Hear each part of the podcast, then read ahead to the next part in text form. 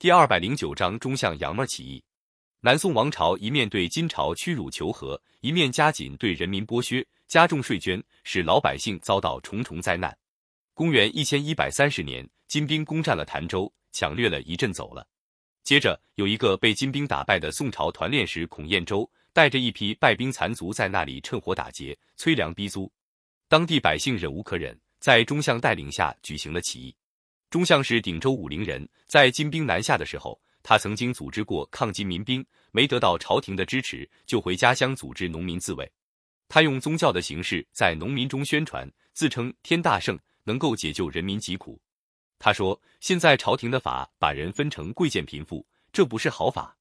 我行的法就是要不分贫富贵贱，人人平等。”一些受尽官府地主压迫的农民听到这些话，怎么不高兴？大家把中相称作老爷，要求入法的人就越来越多。当孔彦州的骚乱激起民愤的时候，中相就宣布起义。他自称楚王，建立政权。附近各县的农民纷纷参加起义军。中相分派起义军攻占城池，焚烧官府，打击豪强大户。不出一个月，起义军就占领了洞庭湖周围十九个县。南宋朝廷十分恐慌，任命孔彦州担任捉杀使，镇压起义军。孔彦周知道正面攻打敌不过中相，就先派一批奸细假扮成平民，混进中相起义军队伍。公元一千一百三十年三月，孔彦周发起进攻，埋伏在内部的奸细里应外合，起义军措手不及，打了败仗。中相和他的儿子钟子昂被捕，遭到杀害。中相被害后，起义军推杨妹儿当首领，继续和官军作战。杨妹儿原来名叫杨泰，因为她年纪轻，当地群众亲密地称她叫杨妹儿。起义军在杨妹领导下，在洞庭湖沿岸建立营寨，又在湖里和各个港岔上集中了大批船只，平时生产，战时打仗，队伍越来越壮大。南宋王朝又派程昌玉担任镇抚使，镇压起义。程昌玉到了鼎州，不惜工本制造了大批车船，每船可装载水军一千人，游人踏车就可以使船进退。有一次，程昌玉指挥水军使用车船攻打起义军水寨，水寨滩头水浅。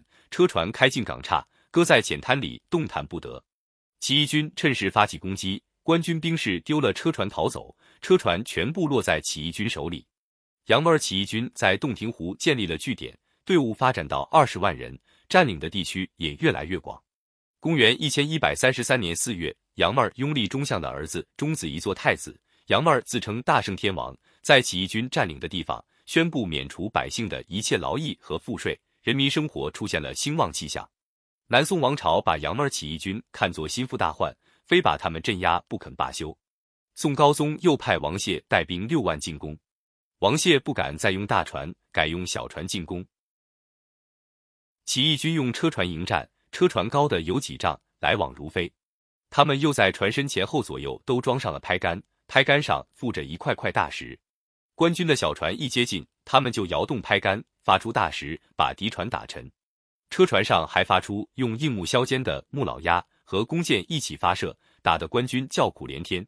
有一天，洞庭湖边的江上忽然出现了几只大车船，船上既不见旗帜枪械，也不见一个兵士。王谢的水军将士见了，以为起义军在上游被官军打败，这几条船是顺流飘下来的，就指挥船只靠近空船。兵士们争先恐后的撑高拉纤，把空船带着往上游驶去。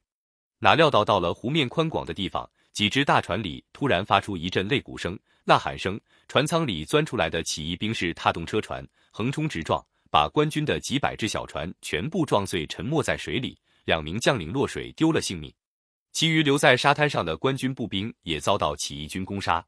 这一天就消灭了官军一万人，缴获了大批武器盔甲。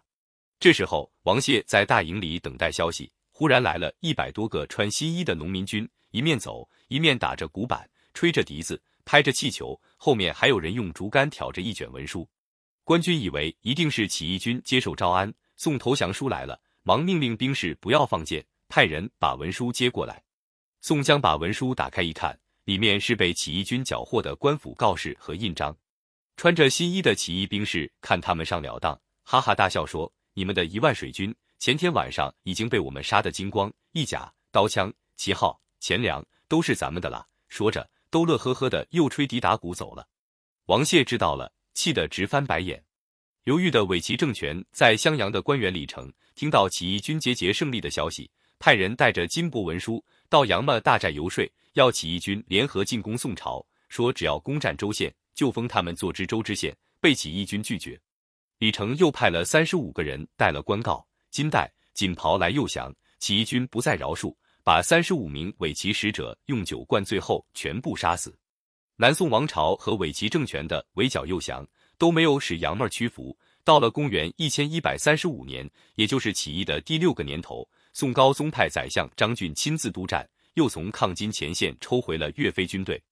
由于起义军将领有人动摇叛变，杨妹大寨被官军攻破，杨妹被俘后遭到杀害。坚持六年的起义终于失败。